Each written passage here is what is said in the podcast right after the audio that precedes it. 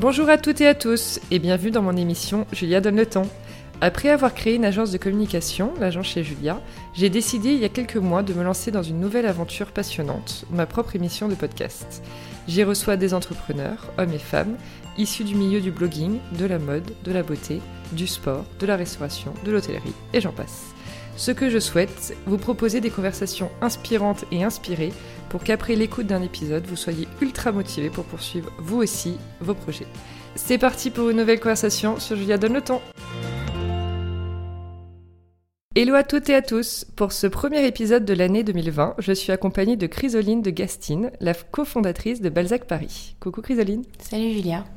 Aujourd'hui, nous allons parler de son statut de chef d'entreprise, de sa vie de famille, de ses aspirations professionnelles, de sa vision du succès, et j'en passe. Et avant de commencer, je tenais à vous souhaiter à tous une très belle année. Euh, Chrysoline, pour commencer, est-ce que tu peux te présenter rapidement?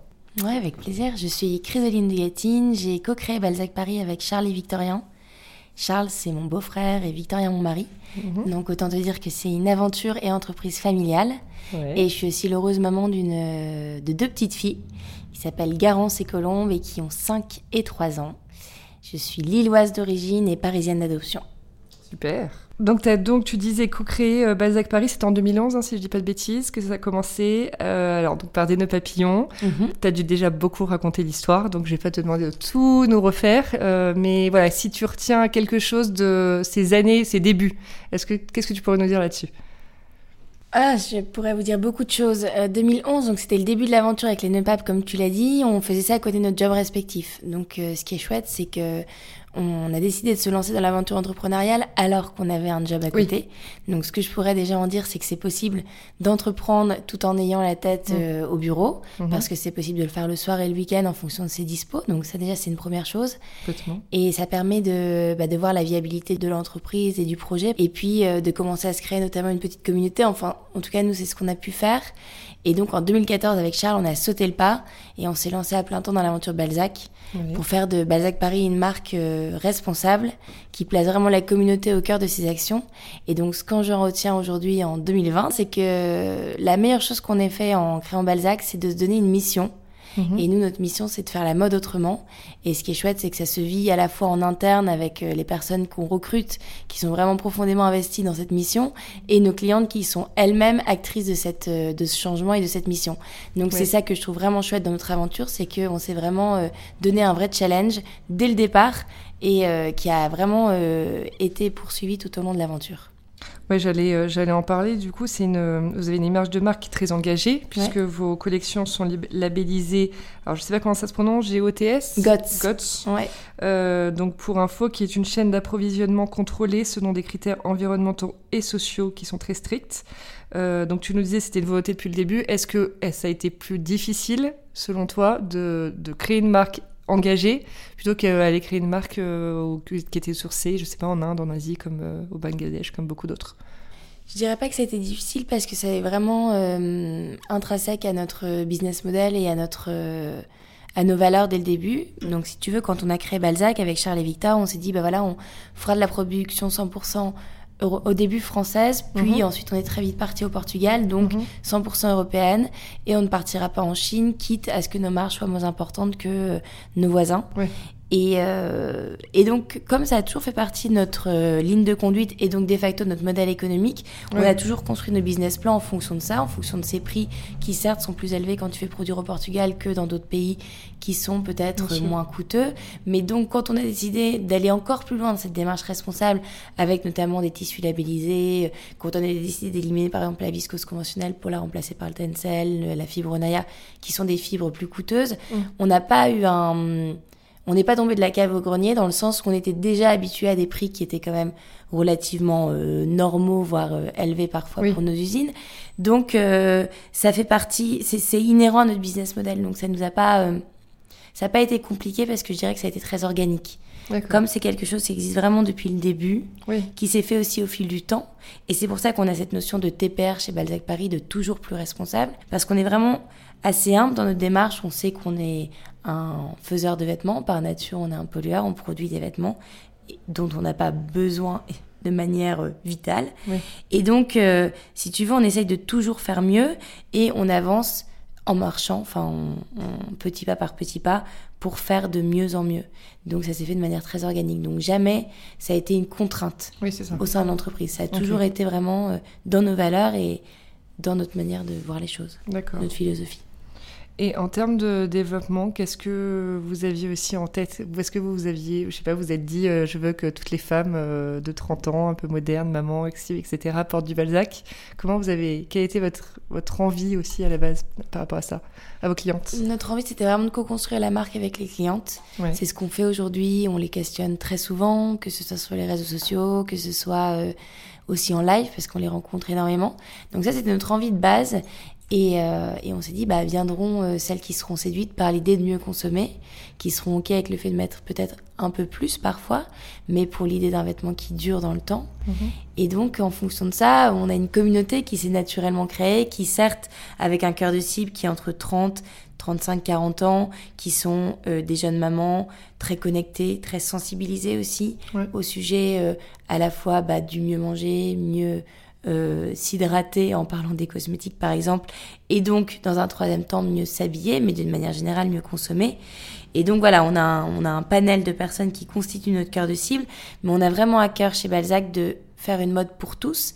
Et c'est pour ça aussi que cette notion de TPR, elle s'inscrit dans notre vision des choses, parce qu'on va par exemple aujourd'hui jusqu'au 44, c'est quelque chose qui nous a été demandé par nos clientes.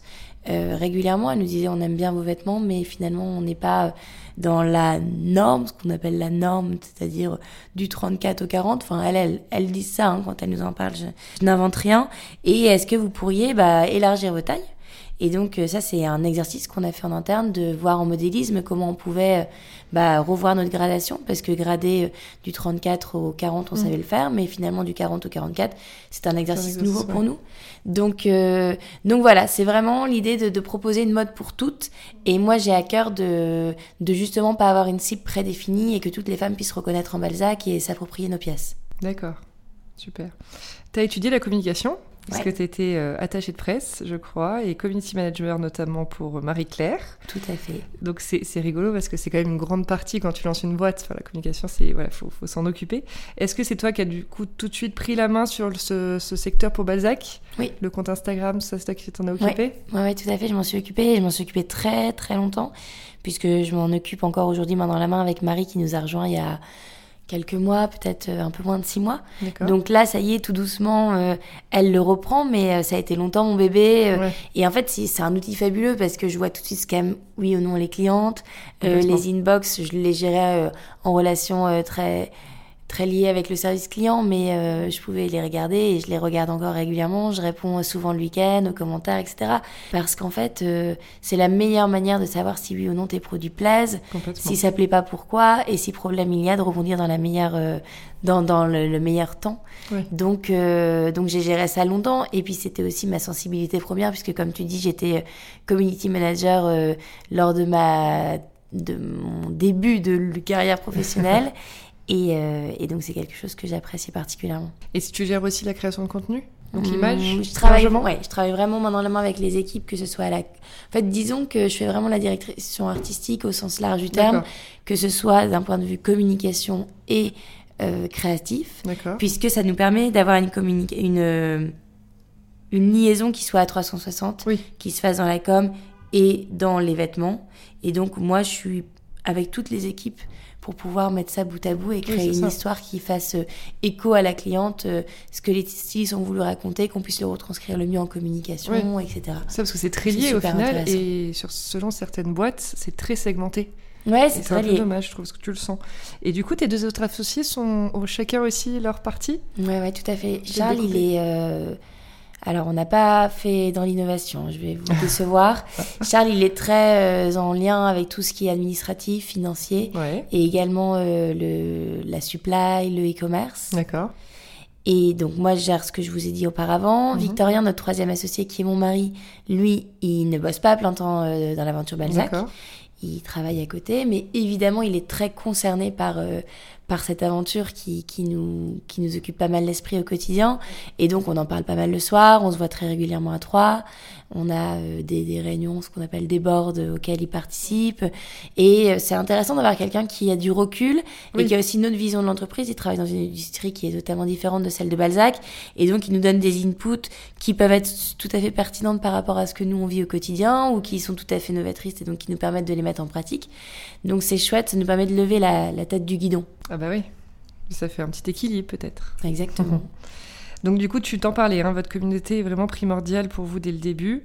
Euh, vous avez même aujourd'hui un compte Instagram, vous en Balzac, ouais. qui a été créé il y a combien de temps? Je dirais au moins trois ans. Trois ans? Ouais. Et où, sur lequel vous partagez les looks de vos clientes. Euh, je, trouve ça, je trouve ça génial, vraiment. Bah, et je voulais savoir si vous aviez une stratégie derrière pour faire vivre et grandir votre communauté. Ou si c'était vraiment que organique, comment... Voilà.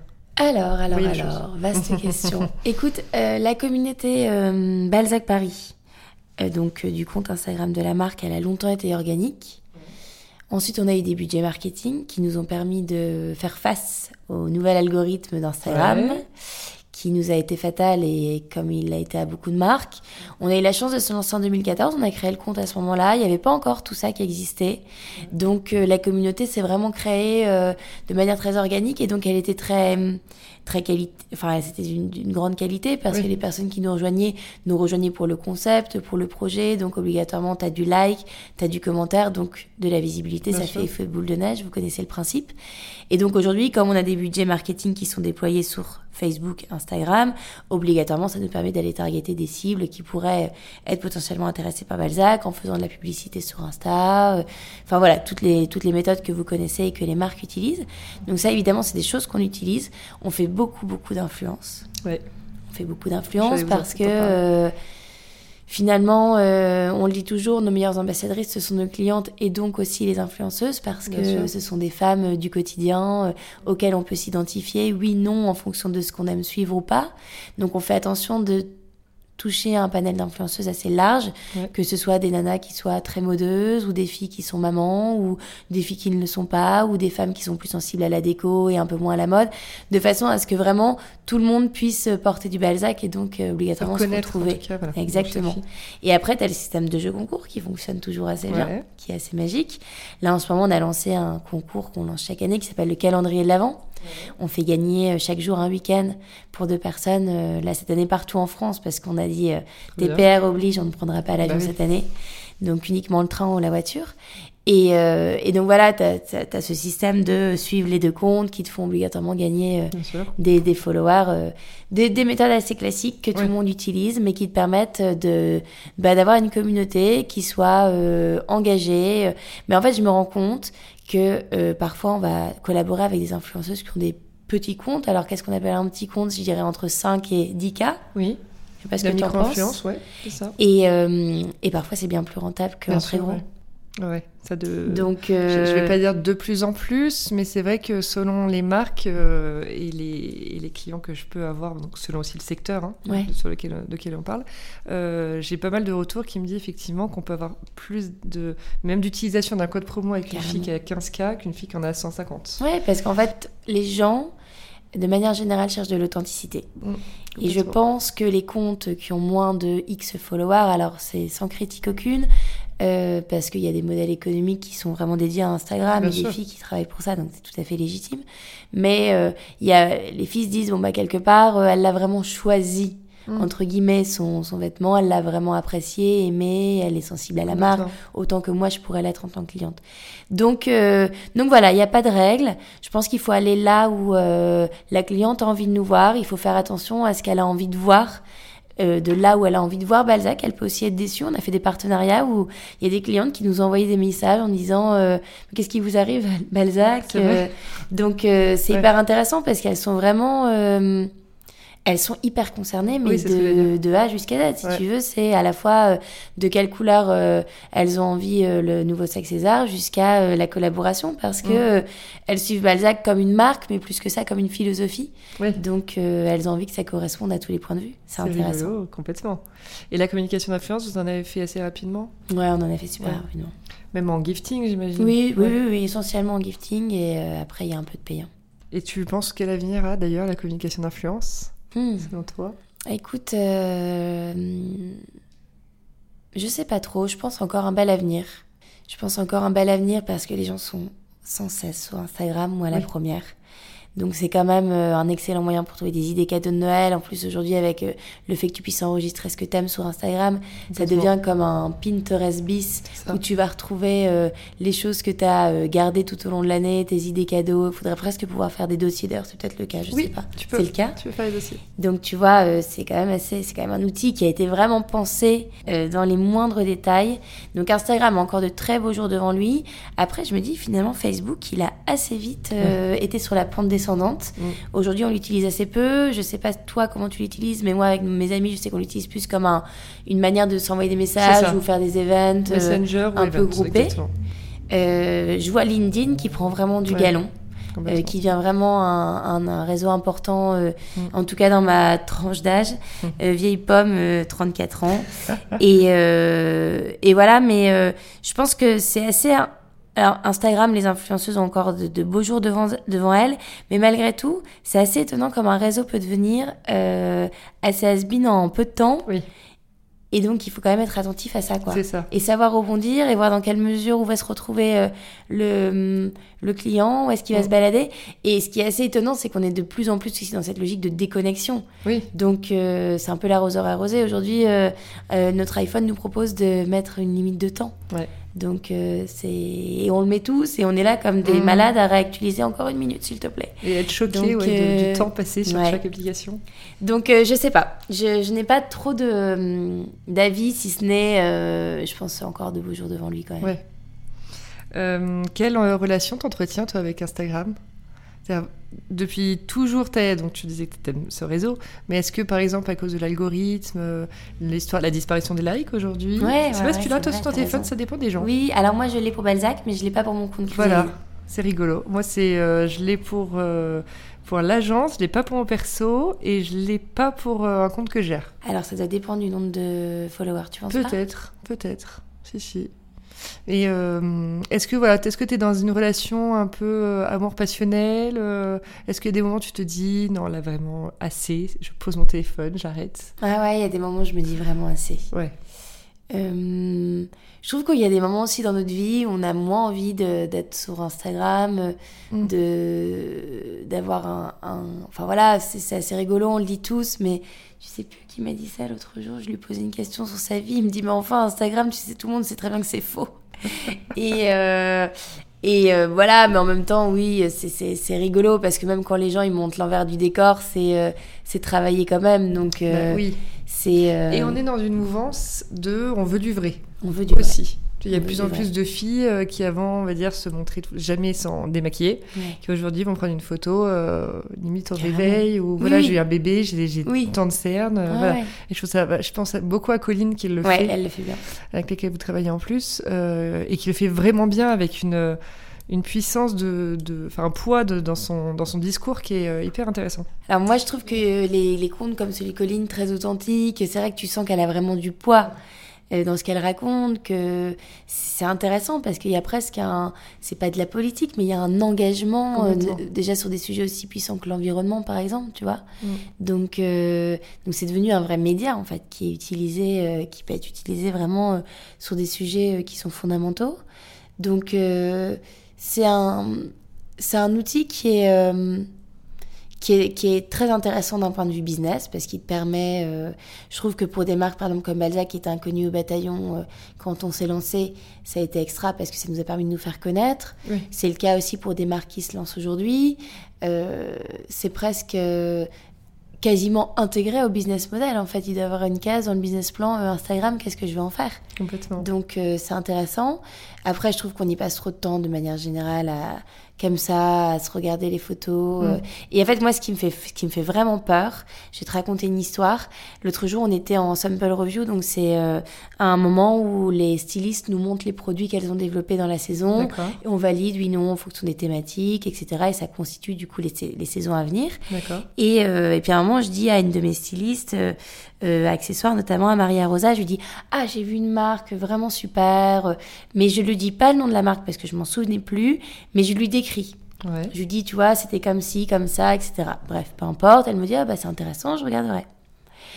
Et le soir, elle m'envoie, tu me parlais de cette marque-là, Chrysaline et, euh, et, je dis, bah oui, c'est fou, comment t'as fait pour retrouver? Elle me dit, bah en fait, c'est Instagram qui m'a proposé. Non, mais je trouve ça dingue. On en parle encore ce week-end. Et on a limite fait un test en disant, on va parler de couches. Est-ce qu'on va avoir une pub sur les couches? Bon, on l'a pas assez bien fait, mais il paraît que ça peut marcher. Téléphone éteint, enfin, tu vois, t'as des micros, t'as des trucs, c'est dingue. C'est incroyable. Je n'ai pas cité la marque, bah vraiment. J'ai juste décrit mm. le produit, moi, apparemment de manière assez précise. Ouais. Mais. Euh, ouais, mais c'est fou quand même. C'est dingue. C'est fou. Donc c'est là que tu dis. Surtout que t'es pas la seule à me le dire. Enfin, j'ai vachement entendu dernièrement et de, de, tous les horizons des gens qui travaillent, enfin qui dont, dont le Instagram est quand même une partie importante de leur métier, tu vois, comme toi et moi, par exemple, ce qu'on gère. Mais après, ça peut être aussi des, des copains qui sont sur Instagram pour le plaisir et qui, voilà. Donc là, tu te dis waouh. Et alors, du coup, je dis, mais c'est quoi la solution, les filles? Parce qu'on en parlait au bureau. Et Anne me dit, il faut couper ton micro. Mais bon, après, tu peux plus écouter les stories. Je dis, bon, bah, super. Ouais, ouais, ouais, c'est ça. Comment on fait alors Donc, euh, c'est un peu compliqué. On est vraiment. Euh, quand même assez mm. euh, sous l'emprise de, de, ça, de ce modèle, d'un Google qui va complètement euh, gérer euh, nos sites internet, qui va les scroller en permanence. On raisonne en fonction de ce robot, on écrit des textes en fonction de lui. Mm. Et c'était déjà le cas à l'époque au Marie-Claire Maison. Je me souviens, les journalistes, elles montaient un peu au créneau en disant j'en ai ras-le-bol de faire du SEO en permanence pour remonter en tête de liste sur Google, alors que j'ai envie de faire mon métier de journaliste. Donc c'est à double tranchant. C'est. C'est un vrai sujet euh, compliqué et en même temps, ça fait tellement partie intégrante de nos business models aujourd'hui bah que comment s'en séparer quoi. Je sais pas, faudrait. Moi, je, serais admirative de voir comment une marque peut se lancer aujourd'hui sur les réseaux sociaux. Bah ouais, ouais. Ça serait un vrai défi. Serait... Ouais, complètement. Un vrai challenge. Euh, on va parler un peu plus de réalisation de soi, donc une nouvelle euh, rubrique dans l'émission cette année.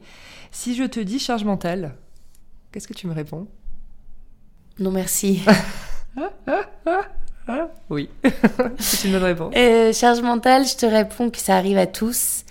Et euh, surtout par les temps qui courent, avec euh, le fait qu'on doive penser à beaucoup de choses.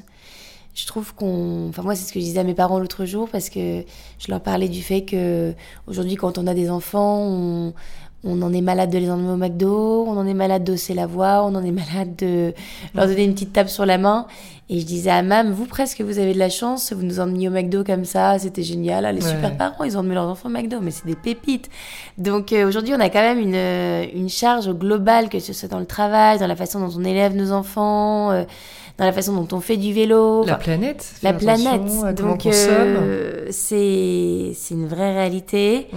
Et donc, ce qui est compliqué, c'est de se dire, euh, aussi, à l'inverse de ça, c'est toute cette psychologie positive aussi en permanence où on nous dit euh, euh, il faut être heureux, voilà comment faire pour être heureux. Parfois tu dis mais mince, j'ai même plus le droit d'avoir le spleen, je suis limite pas normal quoi. Donc en fait, je pense qu'il faut accepter que de temps en temps on ait des coups de moins bien, que cette charge mentale finalement elle existe, elle est là, elle a été là tous les temps mais sous différentes formes. Et il faut essayer d'être évidemment de s'en libérer mais euh, essayer de prendre ce qui est bon oui non pour soi en faisant un peu le tri dans tout ce qu'on nous dit parce qu'on nous dit énormément de choses. Oui, c'est sûr. Mais c'est vrai que je suis chef d'entreprise depuis trois ans, une petite entreprise, voilà. Mais je, déjà à mon niveau, je peux sans enfant ressentir un peu de charge mentale parce que tu as une équipe, tu as des gens avec qui tu dois, tu as des clients, etc. Et quand je hum, réfléchissais à voilà ce que j'avais envie de changer ou poser comme nouvelle question, ou même savoir moi-même de plus sur les, les personnes que j'interviewais pour le podcast, je me suis dit le premier truc qui est venu c'est la charge mentale, parce que je trouve qu'on n'en parle pas assez. On dit justement beaucoup de il faut, il faut, il faut pas, mais pas comment tu fais en fait pour le gérer, le il faut, il faut pas. Ouais, vrai. Donc voilà, donc merci beaucoup pour ton, ton opinion sur le sujet. Euh, j'ai écouté aussi, alors à l'époque, et je l'ai réécouté pour préparer un peu notre entretien, le podcast que tu as fait avec euh, Siam de Génération XX, c'était en février 2018, et tu disais que tu te sens beaucoup plus maman qu'entrepreneur. Euh, J'imagine que c'est toujours le cas. Ouais. Est-ce que tu peux nous en dire un peu plus là-dessus? Euh, Je suis une maman dans l'âme. Ma, ma priorité, c'est ma famille, mes filles. Euh, même si jamais je suis évidemment fan de mon entreprise, ça reste aussi mon bébé et je donnerai tout pour Balzac comme ça a été le cas aujourd'hui. Mais, mais évidemment, avant tout, c'est Garance et Colombe, c'est Victor. Et ce sera toujours le cas. Et ce qui est chouette, et ce que, ce que je dis souvent, c'est que c'est quelque chose sur lequel on est très en phase avec Charles et Victor, mes associés, de donner priorité à ça. Si problème il y a, hein, bien évidemment, il faut faire la part des choses. Mais, euh, et c'est quelque chose auquel on fait attention aussi pour les gens qui ont rejoint Balzac. Par exemple, je pense à, Marie-Emmanuelle qui a des enfants et qui, de temps en temps, a évidemment ses petits pépins de, santé pour ses, pour, pour ses petits. Euh, on fait attention à ce qu'elle puisse se libérer. Euh, Romain, c'est pareil. Enfin, voilà, c'est la famille pour nous de manière générale, que ce soit pour Charles, Victor ou moi, c'est super important. Et, euh, et, je pense que cette notion de famille se retrouve vraiment au sein de Balzac et c'est quelque chose que les, que les salariés, je pense, il faudrait les questionner après si. Ouais. Et à quand une ligne enfant? Ouais, ben on me le demande souvent. Alors après, moi j'ai deux sœurs qui font de la, des, vêtements pour enfants. Oui. Euh, donc, euh, donc j'ai déjà fait des collaborations avec elle, avec oui. Tartine et Chocolat. Mais c'est vrai qu'on nous dit souvent que Balzac c'est une marque familiale et qu'il faudrait une ligne maman-enfant. Donc pourquoi et pas. Et homme alors, homme, homme, homme, ouais, on nous le demande tout le temps. Moi, je trouve que les hommes, ils ont un comportement d'achat tellement différent de la femme. Ça, c'est sûr. Avec quelque chose de beaucoup plus raisonné, à des instants T, en plus grosse quantité. Donc, euh, dans quelle mesure il serait sensible à un modèle économique avec des collections éphémères? Il faudrait repenser peut-être Balzac. Mais après, je vois euh, des modèles comme euh, Asphalt ou Opal qui marchent très très bien sur l'homme et qui sont tout à fait novateurs. Donc je pense qu'il y a encore des choses à imaginer. Et c'est vrai que quand tu te questionnes, tu dis bah où est-ce que je vais aller pour acheter des fringues pour mon mec? C'est pas euh, si évident que ça, quoi. Donc, c'est vrai. Quand tu veux que ça reste, enfin que ça soit ou fait en France ou en Europe, que ça soit des beaux matériaux, que ça reste pour en faisant attention à la planète, etc. C'est sûr. Ouais. Euh, tu as trouvé ce fameux équilibre dont on parle, euh, vie de maman, vie de professionnelle? Euh... Working girl, j'ai même écrit. Écoute, euh, working girl. J'espère, je pense. Je, je suis quelqu'un de assez stressé. Ouais. naturellement, je travaille beaucoup là-dessus sur mon stress. Je respire. je fais du sport le matin et le soir. Je fais des étirements. Enfin, je prends vraiment le temps. Je lis beaucoup là-dessus aussi pour vraiment me. Moi, c'est vraiment mon, gros sujet. C'est me, me, décharger de ça. Je... Le lâcher prise. Hein. Ouais. Ah voilà, le lâcher prise. Ça, il faudrait que j'y arrive à tout prix. Donc, c'est mon objectif numéro un. Et donc, euh, tout ça pour dire que, que l'équilibre euh, travail-perso, euh, je pense l'avoir trouvé, en tout cas, quand, quand là tu me poses la question, maintenant je me dis est-ce que cette façon d'être stressée hein, de manière un peu trop importante à des moments, est-ce que, est-ce que je l'ai finalement trouvé euh, suffisamment? Je sais pas. Mais est-ce que. Euh, est-ce qu'il existe euh, Tu sais, par, en fait, je pense que l'autre jour, j'écoutais justement un podcast avec la, Delphine de Maison Plisson. Oui. Et elle expliquait que elle, elle avait cette, cette facilité de ne pas vouloir être ailleurs que là où elle était. Et donc quand elle n'était pas avec ses enfants, elle se disait pas mince, je suis pas avec eux alors qu'ils sont avec la nounou, que je devrais leur lire une histoire. Quand elle était avec eux, elle se disait pas ah mince, je suis pas au taf alors que j'en ai par-dessus la tête. Et je trouve que c'est une excellente manière de raisonner. Et donc moi mon vrai vrai défi, et c'est ce que j'essaye de faire et ce que j'arrive plutôt bien à faire, je suis contente, c'est de vivre l'instant T. Là, je suis avec toi et je suis vraiment avec toi. Et tout à l'heure, j'étais dans la rue, j'étais vraiment dans la rue, même si jamais j'avais un peu de retard parce que c'était loin, je me suis dit, bah, Julien m'en voudra pas. Et euh, tant pis, je vais pas courir, je vais prendre le temps d'arriver jusqu'à elle. Euh. Donc, euh, donc voilà, c'est vraiment mon. Je pense que pour trouver son équilibre, il faut profiter de l'instant présent, ne pas se projeter dans le passé qui n'existe plus ni dans le futur qui n'existe pas encore.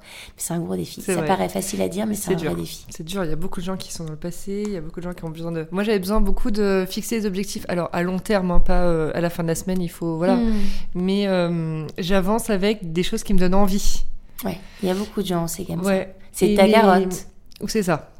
Mais après, je... c'est plus aujourd'hui quelque chose qui me motive que qui me met la pression. oui, c'est différent parce qu'il y en a qui me disent, moi j'aime bien euh, organiser des voyages parce que je sais que c'est ma carotte à la fin de la période hivernale. Mm. Je comprends carrément. Moi, c'est parce que je suis pas du tout organisée de nature, donc je déteste me projeter parce que ça me met la pression de devoir m'organiser dans X mois, savoir ce que je fais en vacances. Je peux pas. Le grand désarroi de mon mari. Donc c'est pour ça que j'ai cette facilité de vivre l'instant présent parce que ça m'empêche de, trop. Euh, mm devoir me projeter et m'organiser. C'est déjà génial. Euh, ta vision du succès? Ah, C'est difficile, je trouve, comme question. C'est hyper subjectif. Euh, c'est d'être heureux, je pense. C'est d'être heureux, c'est de faire ce qu'on aime. Et ce qui est chouette, c'est que c'est de plus en plus le cas. C'est que les gens vraiment euh, arrivent à concilier à la fois euh, je gagne ma croûte comme euh, j'en ai envie, parce qu'on va pas se mentir, on travaille pas pour les beaux yeux de notre employeur, mais pour gagner sa vie et vivre comme on l'entend. Donc voilà, et en même temps, il y a de plus en plus de gens qui font ça et qui arrivent à se dégager du temps pour être artisan, faire de la céramique, faire un CAP pâtisserie. Mm. Et en fait, J'en discutais l'autre jour avec les filles du bureau et je me dis finalement, c'est l'avantage pour moi des réseaux sociaux et du fait qu'on soit ultra connecté, c'est que ça nous permet de travailler partout là où on est. Ce qui n'existait pas avant, pour travailler, il fallait qu'on soit physiquement au bureau. Aujourd'hui, on peut s'octroyer du temps libre, entre guillemets, faire des choses qu'on aime et se dire qu'on va dédier des plages pour euh, travailler, mais euh, chez nous, à distance. Donc on peut un peu euh, gérer nos emplois du temps comme on le souhaite, comme on l'entend, avec cette notion de télétravail aussi qui a fait, qui prend place de plus en plus dans les entreprises. Donc c'est un point positif pour moi des, des, des réseaux qui font qu'on est tout le temps connecté, qu'on peut tout le temps échanger. WhatsApp est un outil formidable aussi pour bosser.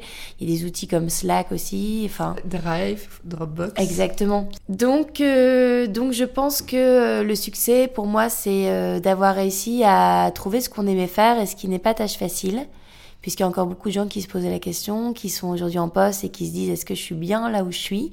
Mais ce qui est chouette, c'est qu'aujourd'hui, on se pose la question avec une grande facilité et euh, sans avoir peur du regard des autres. Et il y a aussi des, des, belles... Euh, comme la notion d'artisan, d'artisanat qui sont vraiment mis en valeur aujourd'hui, alors qu'à l'époque, euh, ça l'était moins. Donc, euh, je trouve que les mentalités évoluent vraiment sur cette notion de succès. Elle est plus du tout liée à euh, je suis euh, responsable, chef d'entreprise. Elle peut être liée à regarde mon tableau, il est mm. magnifique, j'en ai vendu 10 et je suis trop heureux. Mm. Où je, ouais, je suis partie dans la campagne, j'ai acheté une maison, je fais mon potager. carrément, ça, ça peut être aussi un, vrai succès parce que c'est les dépassements de soi, c'est le fait d'avoir tout plaqué. Ouais. Être en te disant je me suis mis un objectif et voilà je suis mieux comme ça et ben je le fais et peu importe ce qu'on va penser, ouais, va penser. c'est je trouve ça génial. Et l'échec du coup? Est-ce que tu le vois déjà? Est-ce que l'échec est un mot euh, très négatif qui, euh, pour toi, veut dire qu'il y a quelque chose qui, qui, qui n'a pas marché Du coup, t'en fais un peu une montagne et tu te dis, bon, bah, c'est que il y, a beaucoup de choses qui vont pas, et tu sais, tout de suite, il y a des gens, ça, mmh, ça va les mmh. plomber, on va, dire.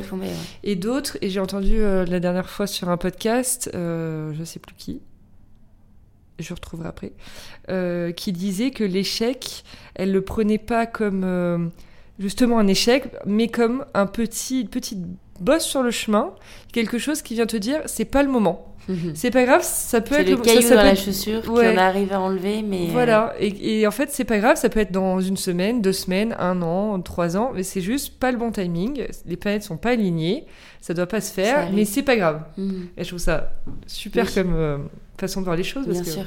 C'est beaucoup plus positif. Ouais, c'est beaucoup plus positif, évidemment. Écoute, moi, je pense euh, et je m'oblige à penser que la vie est bien faite. Ouais et que ce qui m'arrive, ça doit m'arriver et qu'il faut que je. Alors, je peux modifier le destin. Je pars pas du je suis pas fataliste dans le sens qui m'arrive, je, je n'ai aucune emprise dessus. Mais euh, évidemment, la vie est faite d'échecs et de succès. Mhm. Et, euh, et j'ai, je pense, euh, une facilité à ne pas me retourner sur le passé et sur justement ce qui n'a pas fonctionné. Donc ça peut être dur quand ça m'arrive, cet échec. Et donc sur le moment, c'est compliqué, mais une fois que c'est passé, c'est derrière moi et j'y pense plus. Et je trace ma route. Donc. Euh, en tirant les leçons? Euh, En tirant les leçons et, euh, et surtout en essayant de ne pas réitérer potentiellement le fait d'avoir mal vécu cet échec, tu vois, en essayant justement de se dire, bon bah évidemment ça arrive et si jamais quelque chose se reproduit euh, euh, de similaire, comment je pourrais mieux réagir face à ça. Donc, euh, donc voilà, l'échec, je pense que ça fait partie de nos vies à tous et ça permet de se construire. Donc j'ai pas de, de, mal avec ça, si ce n'est que j'espère qu'il m'en arrivera le moins possible, mais je fais la différence entre euh, les échecs et les gros malheurs de la vie. Pour moi, c'est vraiment euh, très différent, quoi. Et on peut rebondir, en fait. C'est ça. On peut rebondir, donc... Euh, donc, keep, keep positive. Yes, vraiment, c'est un peu la prio de tout le monde, mais toujours avec cette même idée qu'on peut aussi avoir des moments où on a des petits coups de mou, sans se dire qu'on est complètement... Voilà, voilà. Je pense ça, c'est- hyper... Ouais, parce qu'on peut vite un truc- culpabiliser, quoi. Ouais, complètement. En voulant tellement être là que du coup, tu là, oui, en haut. Ouais. Parce que les gens ne voient pas, parfois je fais des signes, tu sais, je me rends pas compte. Ouais, en voulant tellement être en haut, tu te dis, bon, bah, du coup, j'ai pas le droit de, de Oui. redescendre. Et en fait, non, on est tous humains, évidemment. Et ça serait trop, euh, trop beau. C'est clair, ça serait génial. Euh, que fais-tu pour calmer ton stress? Tu nous parlais un peu de sport, Yes. matin, le soir. Quel type de sport? Yoga, je crois. Ah oui, je fais, euh, je fais yoga pilates, Ouais. mais j'ai une appli sur mon portable que je, que je fais, et c'est pour ça que je te parlais de Trainme, parce que je trouvais que ça avait l'air canon. Oui, Et, euh, et comme j'ai un peu la flemme d'aller euh, en salle de sport et tout, ça pourrait être une bonne option pour moi.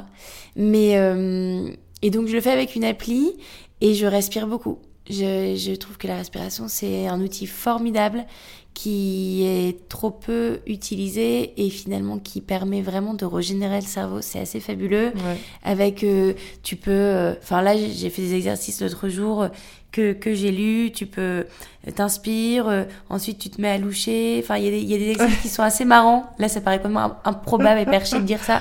Mais vraiment ça fait un bien fou. Et, euh, et ça permet de contrôler énormément de choses en fait la respiration.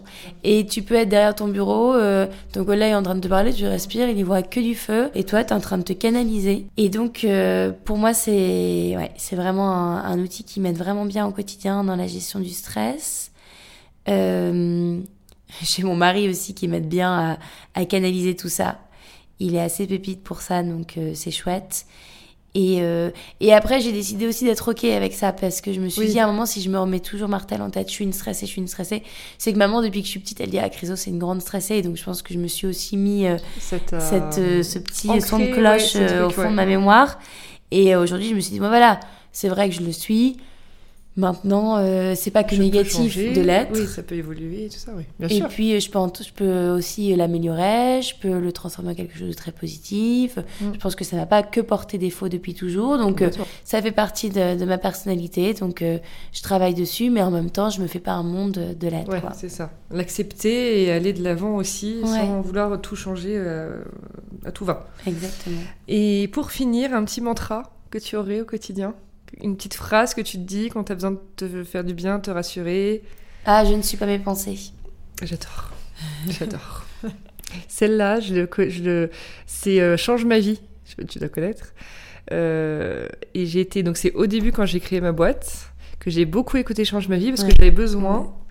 comme j'ai beaucoup écouté de podcasts d'entrepreneurs, j'avais besoin de de- d'avoir ces 20 minutes par jour, peu importe le sujet, pour apprendre un peu sur moi-même. Parce que je me suis dit, en fait, pour. euh, vu que c'est un grand changement, de passer Ouais. salarié chez une entreprise, que tu es un peu stressé, que tu sais Bien pas où tu vas, que un jour c'est là, un jour c'est en bas, voilà. Euh, je me suis dit, ok, je vais me concentrer sur le développement personnel. Ma mère m'en a beaucoup parlé quand j'étais jeune aussi, donc il y avait déjà des petites notions.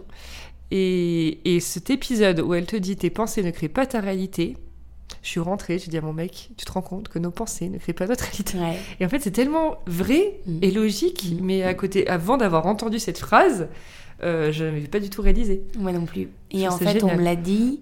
On m'a, euh, enfin voilà, pendant pendant une- pendant euh, pas mal de temps, et on m'a expliqué que on n'était pas nos pensées et que tout le monde avait des pensées complètement saugrenues. Euh, sauf que en fait, l'idée c'était juste de ne pas les accrocher. C'est ça. Et ne pas accrocher ses pensées, c'est les laisser passer comme ça, comme quelque chose. Oh tiens, je pensais ça, ok, ok, bon, très bien. Et que euh, c'est pas parce qu'on pense ça qu'on est ça. Ouais. Et c'est quelque chose qui est assez abstrait dans l'absolu, mais en fait finalement qui est très simple. Et Et, une fois qu'on l'a souvent, euh, compris, euh, on peut laisser passer des pensées qui sont... euh, bah, on peut, bah, Ou alors changer comme- aussi ses pensées. Ou les changer. Par exemple, euh, j'ai un exemple qui est très euh, vrai, enfin tout le monde je pense comprend. Quand tu te dis, je suis nul au ski. Genre, je suis nul au ski, j'aime pas la montagne, il fait froid, je, je, je suis tombée plein de fois, blablabla. Bah forcément, tu remontes sur des skis, bah tu vas de nouveau te casser la figure, euh, tu vas de nouveau avoir une mauvaise expérience, etc. Parce que tu t'es tellement ancré ça dans ton cerveau que ton cerveau va chercher tout ce qu'il y a devant toi pour confirmer cette pensée que tu as. Et du coup, euh, ce qu'il faut simplement, c'est changer sa perception de la chose et se dire, ok, alors, bon, je suis peut-être pas fan, mais essayons, je vais y aller en ayant envie d'être là, en Ouais, profitant des choses positives, genre le chocolat chaud au pied des pistes. Ouais. J'en sais rien de la bataille de boules de neige, la luge, euh, les autres trucs que, t'aimes pas, que, tu voyais même pas avant. sur le côté montagne. Et, et du coup, aujourd'hui, tu les vois et en fait, ça te force à. Oui, en effet. Et ça, passé- c'est une croyance que tu as Ouais, et que tu viens modifier grâce à des pensées ça. positives. Mais ça. en fait, c'est assez fabuleux parce que le cerveau, c'est un, c'est un outil qui nous est donné à tous et qui est malléable jusqu'à la fin de nos jours. Ouais. Et c'est une gymnastique de l'esprit qui est une vraie gymnastique parce que c'est pas évident. Mais si jamais on se met à la pratiquer, ça devient ensuite naturel. Donc c'est fabuleux. C'est comme quand on dit à lui, euh, il est vraiment mais négatif, c'est terrible. Et en fait, il suffirait ju- juste de lui donner les, les petites méthodes qui font que ces pensées négatives, il les transforme en effet en pensées positives. Mm. Et cette personne profondément négative deviendrait quelqu'un de profondément positif. Mais ça nécessite une gymnastique de l'esprit. C'est pas quelque chose qui peut se faire euh, naturellement. Et puis, il faut d'abord avoir conscience qu'on Ouais. a ce problème. Enfin, ce problème, c'est pas un problème, mais t'as compris. Oui, j'ai compris. donc, euh, donc voilà ma petite phrase. Super. Eh ben écoute, euh, on est sur la fin. Merci beaucoup Merci à toi, avec pour plaisir. tout, tes réponses, tout ça, ton temps. Et je vous dis à très vite. Merci d'avoir écouté l'épisode d'aujourd'hui. Si vous avez envie de soutenir le podcast, je serai ravie de lire vos commentaires et voir vos 5 étoiles sur l'application que vous utilisez. Et je vous dis à mercredi prochain pour un nouvel épisode.